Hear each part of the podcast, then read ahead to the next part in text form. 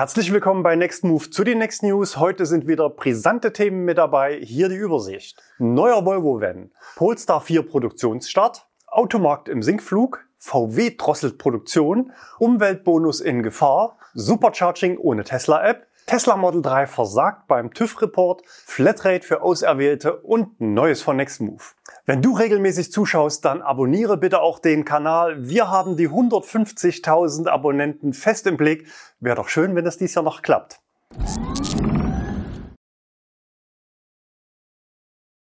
Neuer Volvo Van. Volvo hat seine erste elektrische Großraumlimousine präsentiert. Der neue EM90 bietet Platz für bis zu sechs Personen. Volvo selbst bezeichnet das Auto als das skandinavische Wohnzimmer auf Rädern. Zunächst soll der Van aber nur auf dem chinesischen Markt kommen. Bisher ist unklar, ob er auch nach Europa kommt. Allerdings gibt Volvo auf der deutschen Seite an, dass bald mehr Details folgen sollen und sie schreiben, vielleicht gibt es dann auch schon eine Antwort auf die spannende Frage, ob und wenn ja, wann der Volvo EM90 nach Europa kommt. Die Basis teilt sich der EM90 mit dem Seeker 009 der Schwestermarke. Das Fahrzeug bietet 200 kW Leistung und kommt mit einer 116 Kilowattstunden großen Batterie. Der Sprint auf 100 soll in 8,3 Sekunden möglich sein. Die Reichweite beträgt bis zu 738 Kilometer allerdings nach dem chinesischen CLTC-Testzyklus. Von 10 auf 80 Prozent soll der E90 in weniger als 30 Minuten aufgeladen werden können. Auch bidirektionales Laden ist möglich. Die Kühlerblende und das integrierte Logo sind erstmals beleuchtet. Im Inneren gibt es Lounge-Sitze und ein 15,4 Zoll großes Infotainment-Display. Der Miniman verfügt über 5G-Konnektivität, ein 3D-Soundsystem und einen Sprachassistenten, der die Fahrzeugfunktion steuern kann. Volvo verspricht außerdem eine erstklassige Schallisolierung und eine Geräuschunterdrückung von Straßenlärm. Die Preise sind bisher noch unbekannt. Polestar 4 Produktionsstart. Dieses Jahr wurde der Polestar 4 erstmals auf der Shanghai Auto Show präsentiert und schon diese Woche startete dann auch die Produktion in China in Hangzhou Bay und die ersten Auslieferungen sollen noch dieses Jahr stattfinden. Allerdings auch hier nur für den chinesischen Markt. Ein Marktstart für Europa ist Anfang 2024 geplant und auch die ersten Auslieferungen sollen dann im Laufe des nächsten Jahres erfolgen. Einer Pressemitteilung vom April zufolge soll der Polestar 4 ca. bei 60.000 Euro starten und platziert sich damit zwischen den Modellen Polestar 2 und 3. Mit mehr Details können wir wahrscheinlich Anfang des kommenden Jahres rechnen. Das SUV-Coupé wird zunächst nur in China gebaut. Die Fabrik wird mit 100% erneuerbaren Energien betrieben. Diese und weitere Maßnahmen bescheren dem Polestar 4 den kleinsten CO2-Fußabdruck aller Polestar-Fahrzeuge in der Produktion. Konkret 19,4 Tonnen für den Heckantrieb mit kleiner Batterie oder 21,4 Tonnen bei der großen Batterie mit Allrad. Die Allradvariante bietet 400 kW Leistung und eine 102 Kilowattstunden Batterie sorgt für 560 Kilometer Reichweite. Beim Heckantrieb sind es mit 200 kW Leistung und der großen Batterie bis zu 600 Kilometer Reichweite.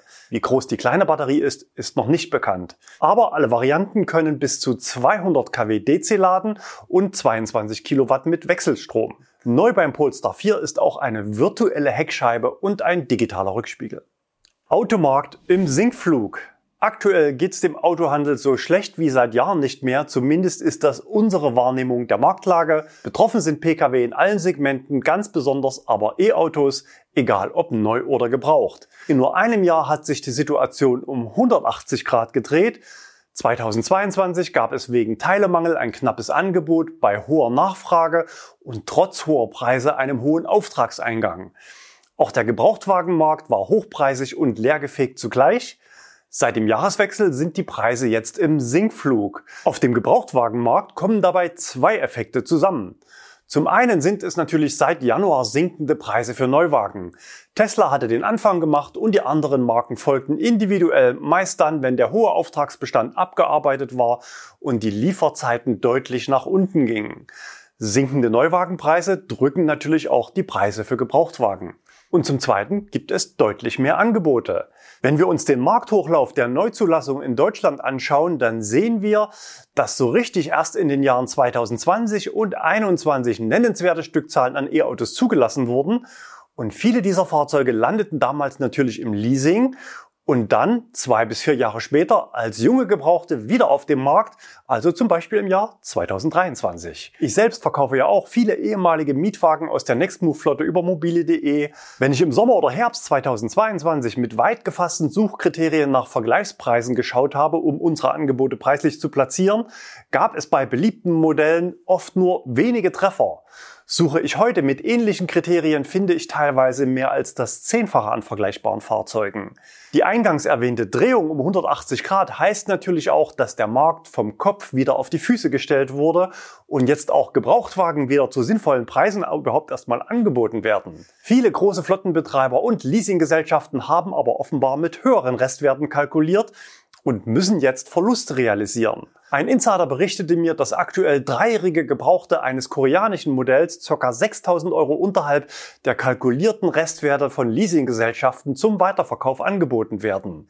Die Leasinggesellschaft zahlt drauf, aber für Handel und Kunden ergeben sich hier natürlich neue Chancen im Markt. Sehr wahrscheinlich haben auch große Autovermietungen, die ja traditionell mit sehr kurzen Haltedauern arbeiten, die Marktentwicklung falsch eingeschätzt. So gab es letzte Woche einen Beitrag in einem Mietwagenforum mit dem Titel Tesla Model Y nicht mehr buchbar bei Sixt? Antwort eines Nutzers. Aussage bei uns seitens Sixt ist, dass es mit großer Wahrscheinlichkeit keine Teslas mehr geben wird.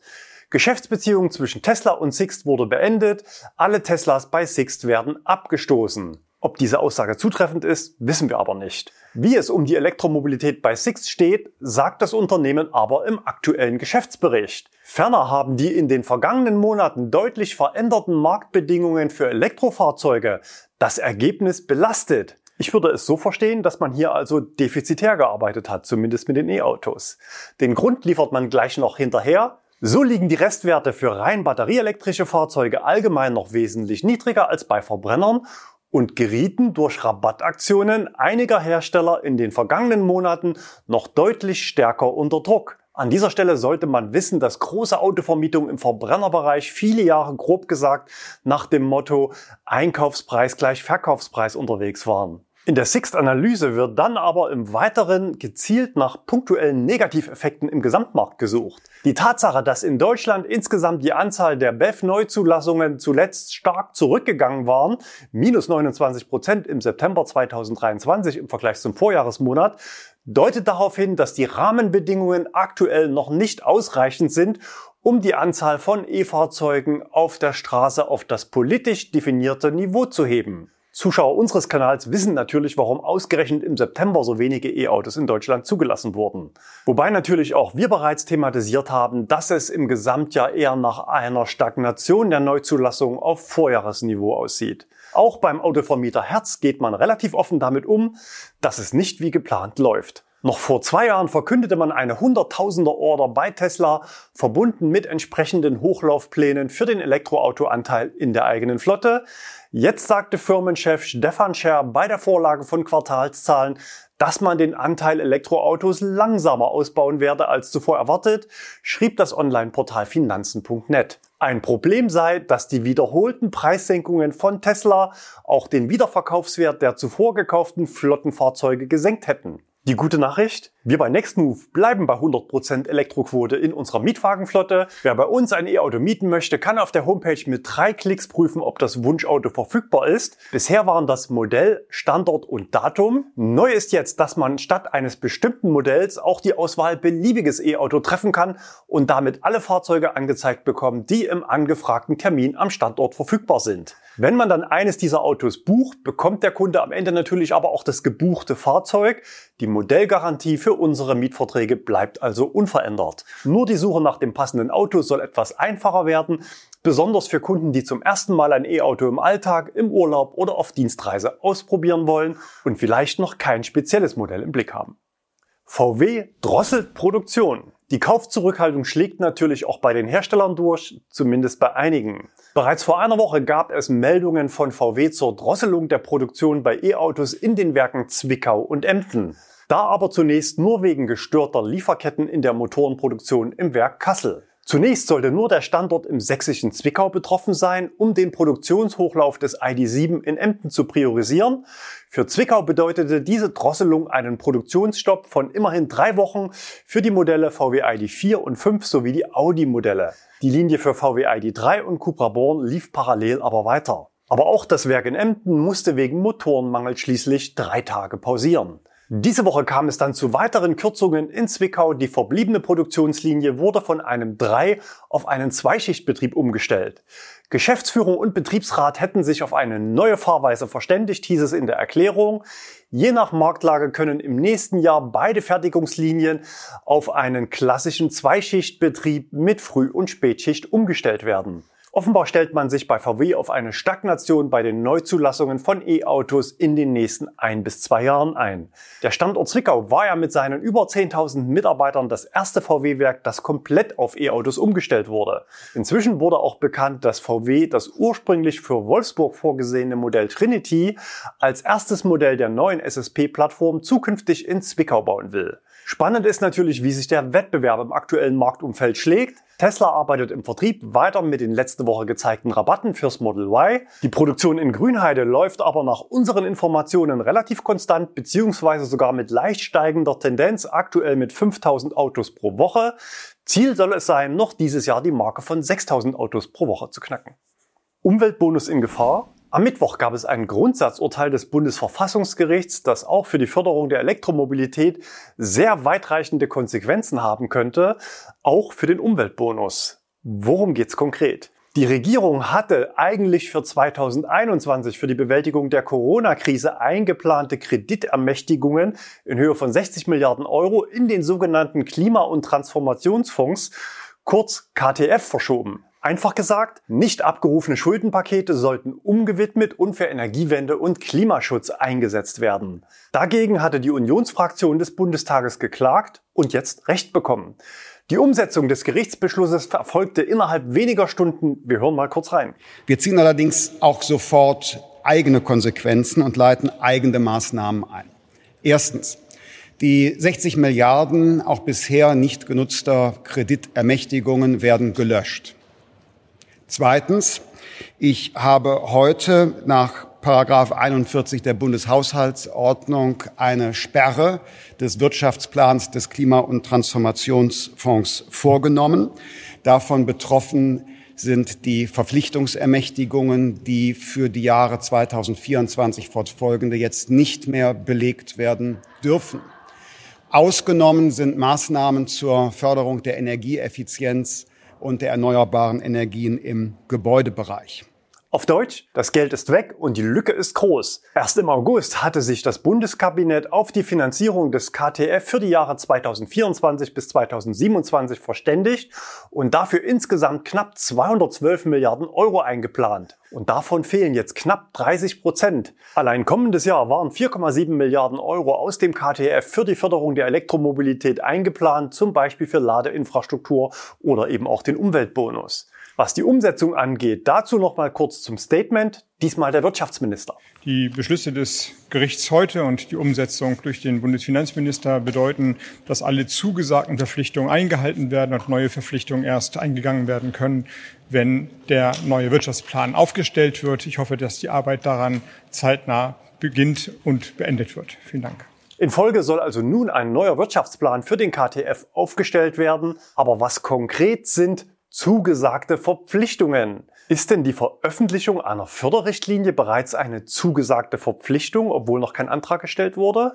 Und ist ein bereits gestellter Antrag zum Umweltbonus eine zugesagte Verpflichtung? Schauen wir mal in die Förderrichtlinie. Dazu heißt es, ein Rechtsanspruch des Antragstellers auf die Gewährung der Zuwendung besteht nicht. Die Gewährung der Zuwendung steht unter dem Vorbehalt der Verfügbarkeit der veranschlagten Haushaltsmittel. So wie ich das lese, ist ein bereits eingereichter, aber noch nicht bewilligter Antrag zum Umweltbonus also noch keine zugesagte Verpflichtung. Also habe ich beim BAFA mal angefragt, wie es denn nun weitergeht. Um die Messlatte für eine Antwort der Behörde nicht allzu hoch zu legen, habe ich mich lediglich auf das, sagen wir mal, Tagesgeschäft beschränkt und in der Fragestellung des Jahr 2024 zunächst bewusst ausgeklammert. Meine Frage also, sind bereits gestellte und noch nicht ausgezahlte, beziehungsweise im laufenden Jahr 2023 noch eingehende Anträge zum Umweltbonus von dieser Ausgabensperre betroffen? Die Antwort dauerte gerade mal zwei Stunden. Zu Fragen der Fördermittel für den Umweltbonus möchten wir Sie gerne an die Pressestelle des Bundesministeriums für Wirtschaft und Klimaschutz BMWK verweisen. Das hat mich schon überrascht, denn eigentlich habe ich ja nur gefragt, ob denn vorliegende Anträge weiter abgearbeitet werden, sprich was heute in der Behörde läuft. Also gleiche Frage ans BMWK, Antwort diesmal nach 90 Minuten.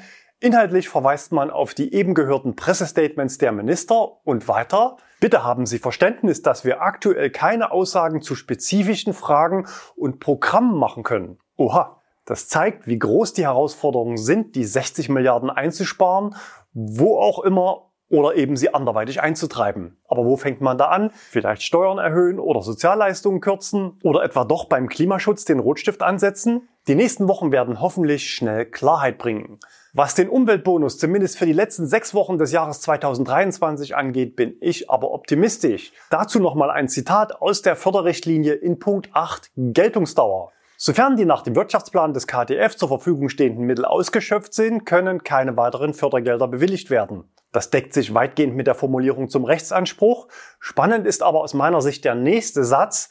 Die Bewilligungsbehörde ist in diesem Fall berechtigt, einen Antragsstopp auszusprechen. Und genau das ist bisher nicht passiert. Im Umkehrschluss könnte dieser Satz bedeuten, solange Anträge gestellt werden können, ist auch noch Geld da. Stand Donnerstag war das Antragsformular geöffnet und lediglich Einschränkungen wegen Wartungsarbeiten in der Zeit von 16 bis 17 Uhr angekündigt. Insofern habe ich die berechtigte Hoffnung, dass zumindest im laufenden Jahr alles läuft wie geplant und auch bereits eingereichte Anträge weiterhin bearbeitet werden. Und wenn man sich unsere Themen der heutigen Sendung anschaut, glaube ich persönlich auch daran, dass der Umweltbonus wie geplant ins Jahr 2024 weitergeführt wird. Sowieso ist das Ende der Förderung in Sicht und die eingeplanten Förderbeträge sind gemessen am Finanzloch relativ gering.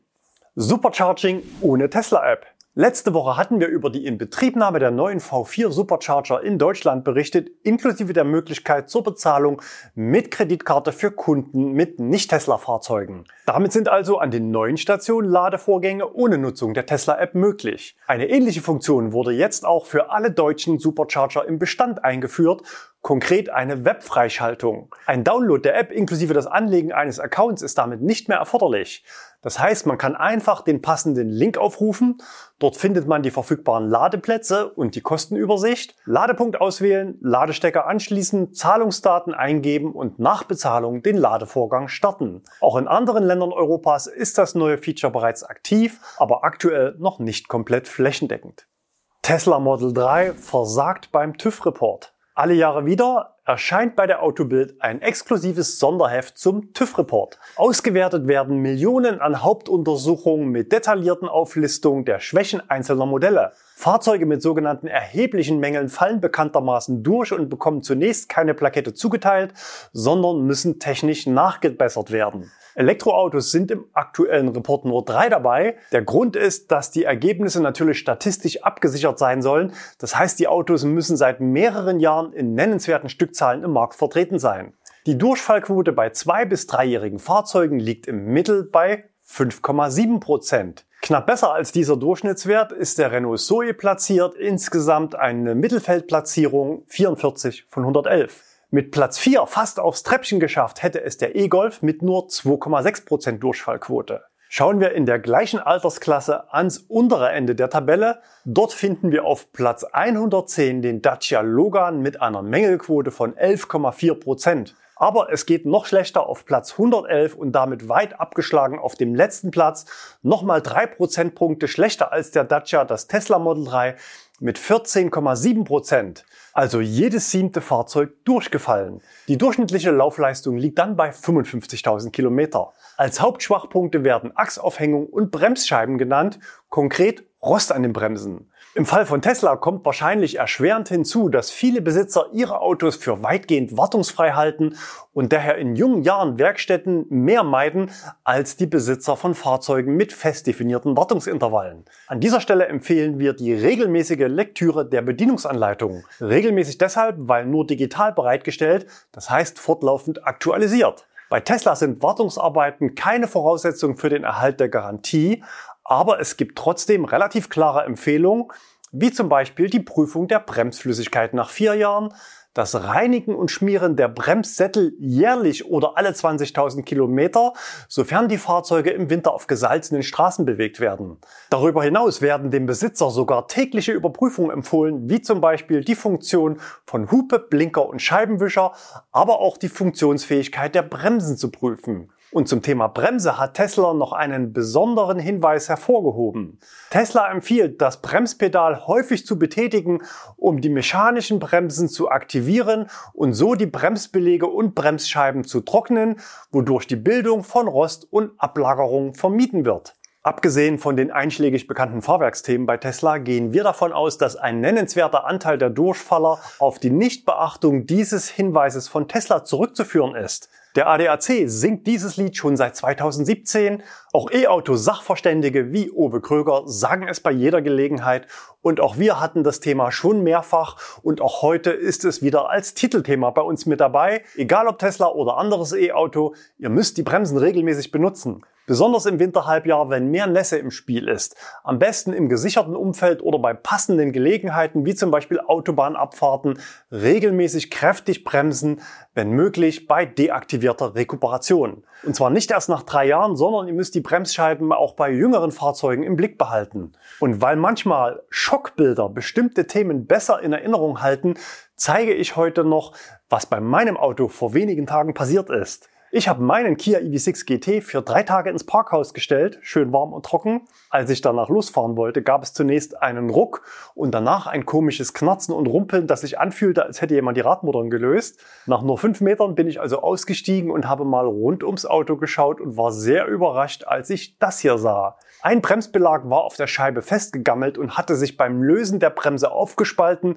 sodass ein Teil des Belages auf der Scheibe zurückblieb. Weitergefahren bin ich so natürlich nicht, aber ich hatte Glück im Unglück. Zum Next Move Ersatzwagen waren es nur wenige Meter und auch die Kia Werkstatt war nur eine Etage tiefer. Sowas darf natürlich nicht passieren und hat auch nichts mit Nutzungsfehlern zu tun. Ursache war ein Materialfehler, der im Rahmen der Garantie behoben wurde, also Scheibe und Belege neu. Flatrate für Auserwählte. Bereits vor ca. 10 Wochen hatten wir über den vermeintlichen Marktstart eines neuen Ladetarifanbieters berichtet. Vermeintlich deswegen, weil Stand dieser Woche nach unserer Kenntnis noch kein einziger Ladevorgang vollzogen werden konnte. Schon damals hatten wir fragwürdige Werbeaussagen und unzureichende vertragliche Regelungen aufgezeigt. Direkt nach dem Start des Angebotes wurde die Bestellmöglichkeit für Neukunden wieder von der Seite genommen mit dem Verweis, man könne doch nach dem Marktstart im September nochmal vorbeischauen. Kartenbesteller der ersten Stunde wurden seitdem immer wieder vertröstet. Diese Woche wurden dann wohl tatsächlich erste Ladekarten verschickt, die aber erst noch aktiviert werden müssen. Parallel dazu wurde ersten Kunden per Mail das Ende der Flatrate angekündigt, noch bevor es überhaupt losging. Einstellung der Flat Charge Ladekarte lautet die Überschrift. Nach intensiver Überlegung sehen wir uns nun vorerst dazu veranlasst, die Herausgabe der FlatCharge Ladekarte einzustellen und unseren Fokus voll auf die in Kürze erscheinende FlatCharge App zu richten. Aber nicht nur die Ladekarte soll entfallen, sondern auch die 79 Euro Flatrate. Da sich die Preisgestaltung und Abo-Modelle der FlatCharge App von unserem derzeitigen Angebot unterscheiden werden, erstatten wir alle getätigten Zahlungen für die Ladekarten sowie bereits getätigte Abonnementzahlungen, sofern die Ladekarte noch nicht aktiviert wurde. Bereits aktivierte Karten sollen am 15. Dezember auslaufen. Zumindest auf der Anbieterseite beweist man Humor. Wir hoffen auf Ihr Verständnis, danken für Ihr Vertrauen und sagen kurz und schmerzlos bis bald. Am Donnerstagnachmittag wurde dann auch die Homepage umgestellt. Neues von Nextmove. Ich bin nächste Woche mal wieder auf Dienstreise und nächsten Freitag wird es keine News geben, denn ich bin wie angekündigt Mittwoch und Donnerstag auf der großen mobile.de Konferenz für den Autohandel. Die gute Nachricht, ihr könnt live dabei sein und nicht nur mich als Speaker erleben, sondern auch viele Experten aus dem Autohandel. Die Online-Teilnahme ist kostenlos und offen für alle. Ihr müsst euch lediglich vorab kurz registrieren. Wer sich vorab noch die Themen anschauen möchte, findet natürlich auch jetzt schon das komplette Programm mit Uhrzeiten auf der Seite. Den Link findet ihr unter dem Video in der Infobox, also einfach unter dem Video auf mehr klicken. Für Freitag versuchen wir aber trotzdem zur gewohnten Sendezeit ein Video an den Start zu bekommen. Schaltet also gerne ein, entweder über mobile.de oder am Freitag wieder hier. Ansonsten bleibt gesund und fahrt elektrisch.